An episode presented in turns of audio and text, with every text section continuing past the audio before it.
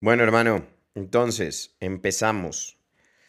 Te voy a hacer la pregunta y, ya, ya, lo, ya lo discutiremos, pero ¿tú consideras que después de este inicio de los Vaqueros de Dallas con cuatro ganados, un solo perdido, ese perdido contra Tampa en la semana inaugural de la NFL, ¿crees que Dallas es equipo de Super Bowl?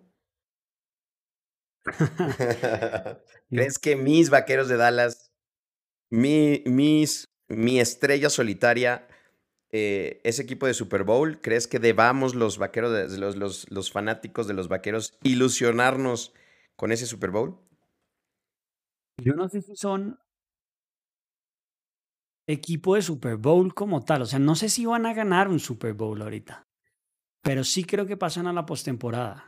Ahora, cuando uno pasa la postemporada es que ya se está midiendo qué tan larga la gaber la tiene cada quien, ¿no? Y entonces eso es otra preparación completamente diferente y en ese momento es cuando tienen que sacar las uñas, pero, pero sí creo que van a pasar a la postemporada. No, no, yo también. O sea, yo creo que definitivamente van a pasar a la postemporada. O sea, ya, ya también te voy a dar eh, eh, como un poquito como, como por qué creo que van a pasar a la postemporada. Eh, y tiene que ver obviamente con su calendario, ¿no? Pero a ver, mira, te voy a decir algo. Desde 2016, desde el 2016, los vaqueros no iniciaban cuatro ganados, un perdido. No iniciaban así. Los vaqueros tienen dos o más intercepciones en cinco partidos seguidos. Es la racha más larga de la historia de la franquicia en, en temas de picks, intercepciones. Los Vaqueros han anotado más de 35 puntos en tres partidos seguidos. No lo hacían desde el 2014. Los Vaqueros consiguieron su segundo partido consecutivo con más de 200 yardas. 19 partidos atrás no lo habían logrado nunca.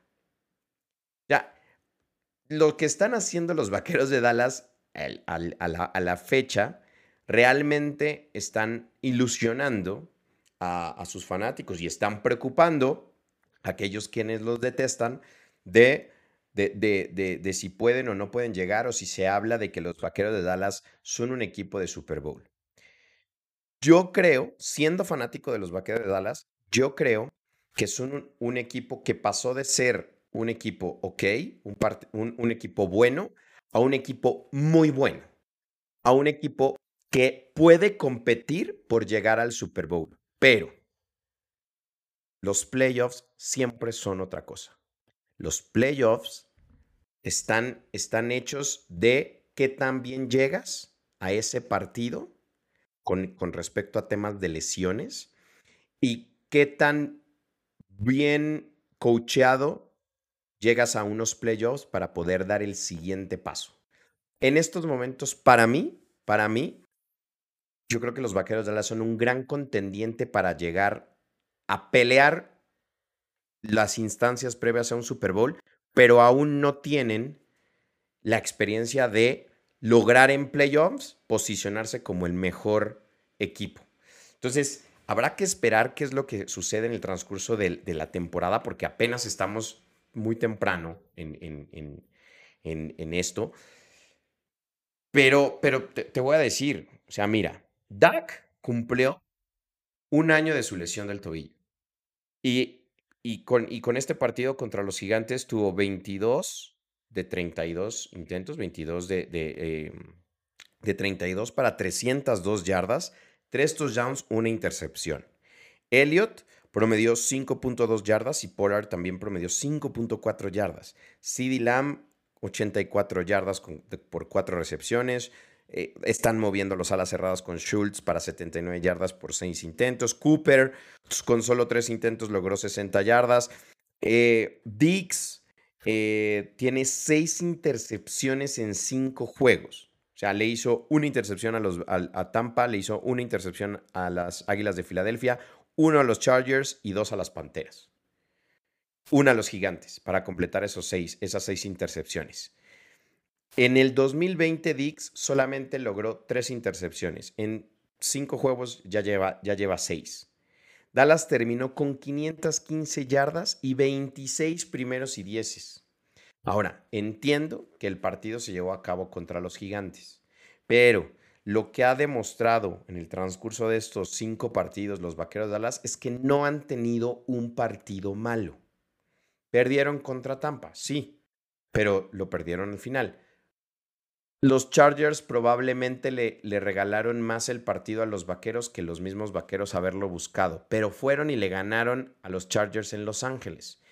Entonces, yo sí creo que es, bueno, yo creo que los fanáticos de Dallas nos podemos ilusionar de que los Vaqueros van a tener una temporada exitosa siempre y cuando se mantengan sanos y van a estar ahí para pelear la llegada al Super Bowl pero, pero aún, aún me queda la duda de si, de si el staff de cocheo con, en cabeza de McCarthy va a soportar la presión de un playoff a la hora del momento. Pues era lo que yo te decía, que cuando uno llega a los playoffs simplemente es básicamente como un borrón y cuenta nueva. ¿sí? O sea, estás midiendo con los grandes, te estás midiendo pues con los grandes del año, es decir, los que han logrado pasar. Bueno, hay unos que que no pasaron por, por ser grandes, sino casi que por rebote, porque les tocó fácil, porque tuvieron suerte, bueno, indiferente número de cosas, pero eh, sí, los playoffs, cuando uno llega ya es que es un partido y si la embarras, se acaba, o sea, es solo, no tienes varias oportunidades como aquí que estás calibrando el equipo y si hoy de esta semana te va muy mal, así como le pasó, por ejemplo, a los Packers en su primera semana, que fue total desastre, todavía tienes cosas que ajustar y puedes mover perillas dentro del equipo y ajustar lo que necesitas puntualmente o lo que tú identifiques que está mal. En ese caso, cuando llegues allá, es el todo por el todo y lo tienes que dar, no sé, el 150%, porque de, de, de perderlo es hasta ahí llegaste, hasta ahí fue toda tu temporada. Entonces, sí, no sé si, si son contendientes al título del Super Bowl pero eh, puede ser. O sea, creo que sí tienen buenos resultados. Mira, Dallas contra los gigantes tuvieron un, successful rate de, de pases de un 49% y de un rushing de un 49%, o sea, bastante consistente. ¿sí? Por ejemplo, el successful rate de New York era de 32, parece que es considerablemente más bajito. Y hablando en términos de la, del, del, successful rate, en términos de cancha de a 20 yardas, en sus primeras 20 tuvieron un 80% de eficiencia. Sus segundos, terceros y cuartos 20, o sea, todo el centro del campo, tuvieron 50% de eficiencia. Y el único donde la embarran, que es importante, me parece que es bien importante el dato, es llegando en la, en la zona roja, tienen 33%. ¿sí?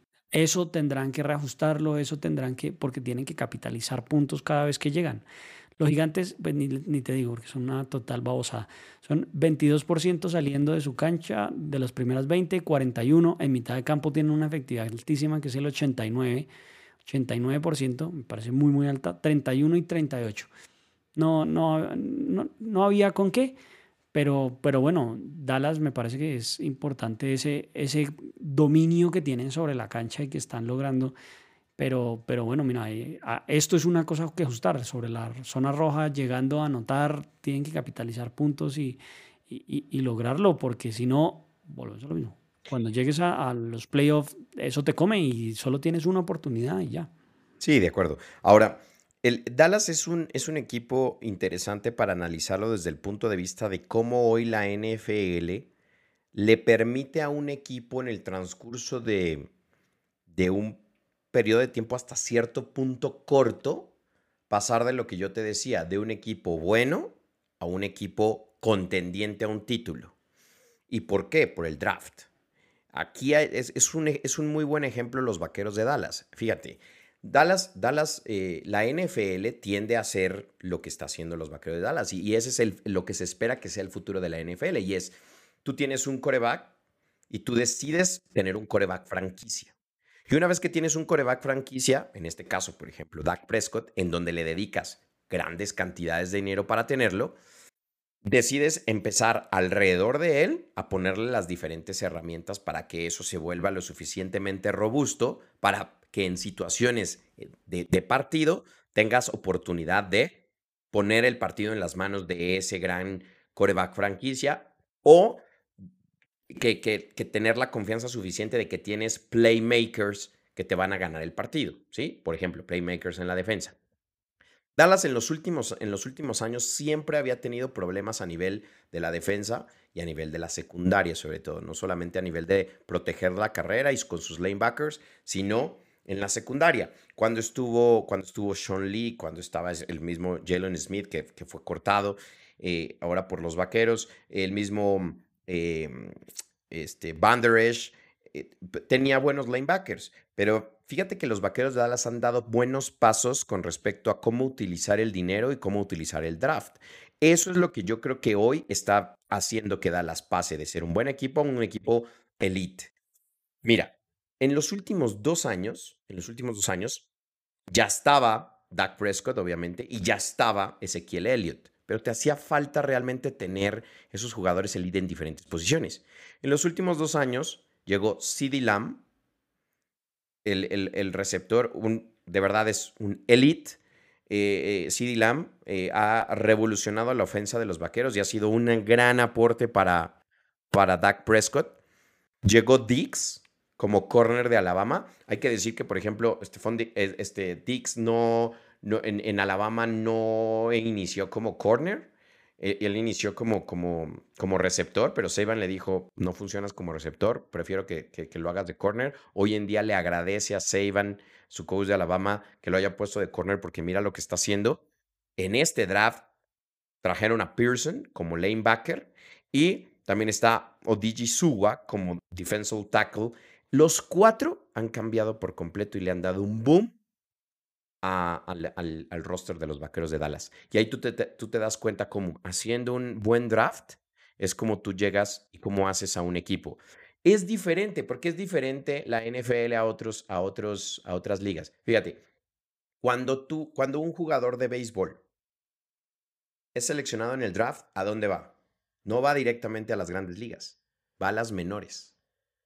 Cuando sale un, un, jugador de béisbol de UCLA o cuando sale un, béisbolista de Penn State o de Arizona State o de donde tú quieras, llega a las menores, a las ligas menores. Y en las ligas menores se prueba para ver si llegas a las mayores.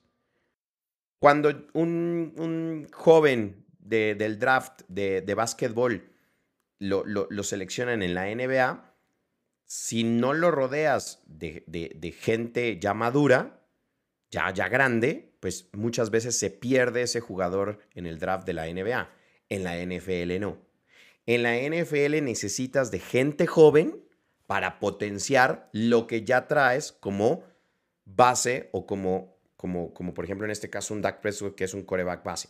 Entonces, eh, me parece interesante porque los Vaqueros de Dallas han hecho lo que debían de hacer con respecto al draft. Y así, por ejemplo, se creó la dinastía que se hizo con Troy Eggman, con Emmitt Smith, con Michael Irving, este, con Novacek, con lo que les dio los títulos. Entonces, eso también tiene un aire de que los vaqueros de Dallas se están alineando para poder lograr eh, llegar a esos, a esos niveles.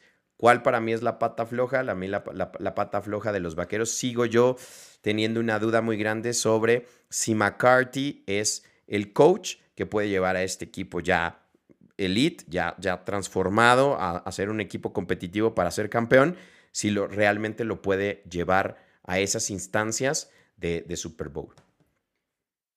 Bueno, dos comentarios ahí. CD Lamb es el mejor puntuado del partido pasado. O sea, todo, todo lo hizo bien. O sea, tiene un puntaje mm, como de veintipico de puntos por encima del siguiente que es Amari Cooper que es también un monstruo, ¿no? Pero logró todo, o sea, successful rate del 67%, eh, first downs logró 3, eh, touchdown logra 1, eh, todo, todo, todo, todo lo logró, todo lo hizo bien, así que clave. Por el otro lado, también te comento que con eso que hablas de la NFL y cómo tienen que rodearse gente joven, yo creo que hay un factor que podría tener en cuenta, ¿no? Es que las carreras en la NFL, la carrera de un profesional no dura mucho, en términos generales.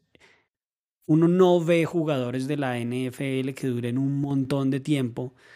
los, los que son, entre comillas, longevos de, la NFL son como, por ejemplo, los quarterbacks, ¿sí? Pero el resto de jugadores que están expuestos a tanto golpe, tanto movimiento y demás, pues duran muchísimo menos. Entonces, como que hacer esas transiciones donde existieran unas ligas menores en la NFL para que después te pasen, no, pues esas ligas menores son eh, la NCAA, sí, es, ya, ya viene usted probado y ya se rompió allá. Pero, pero sí creo que es un poquito influyente sobre eso de cuánto tiempo dura una persona en promedio en la NFL después de que fue seleccionado en el draft. Claro, pero no, o sea, entiendo lo que tú dices y sí, es verdad. O sea, no, no tienes, o sea, tú vas a utilizar a CD Lamb, tú vas a utilizar a, al mismo Ezequiel Elliott un periodo de tiempo que no va a pasar de, de 10 años, de 11 años, jugando con, al, al nivel que tú quieres. Pero lo importante es realmente entender qué es lo que le va a beneficiar al equipo y de, de la cantidad de jugadores que hay en la NCAA. Esa es una de las cosas que los equipos son, es, es fundamental tener. Y aquí los vaqueros de Dallas hicieron o han o se está mostrando que han escogido correctamente los jugadores. ¿sí? Tú puedes escoger a muchos jugadores que han sido grandes en la NCAA y no responden en la NFL. No responden. ¿Por qué? Porque hay falta de inmadurez, porque no se adaptan al juego que tiene la NFL, porque no se adaptan físicamente a la NFL, porque no tienen la mentalidad que se necesita en la NFL o simplemente porque no se adaptan a la cultura de un equipo. También se ha visto selecciones, primeras selecciones del draft, llegar a un equipo, no funcionar y pasan a otro y funcionan mejor. Los corebacks son los que más, más atención se presta, porque generalmente tú tomas las primeras selecciones a un coreback que vaya a ser tu futuro dentro, del, dentro, de, la, dentro de, la, de, de, tu franquicia. Pero una vez teniendo al coreback, una vez teniendo a Dak, ¿cómo vas tú a, a, a potenciar el equipo en otras posiciones y con qué jugadores cuando tienes una cantidad inmensa de excelentes atletas de la NCAA? Entonces, ahí es donde creo que los vaqueros han hecho bien las cosas y eso creo que es lo que ha potenciado muchísimo el, el, equipo. Tú lo puedes ver, por ejemplo, con, Cincinnati. El solo hecho de haber traído a Chase de LSU como principal receptor para Cincinnati ha hecho que Cincinnati se vuelva muy peligroso con Burrow. Ellos dos jugaron juntos en LSU. Y hoy en día Chase es uno de los mejores receptores de la NFL.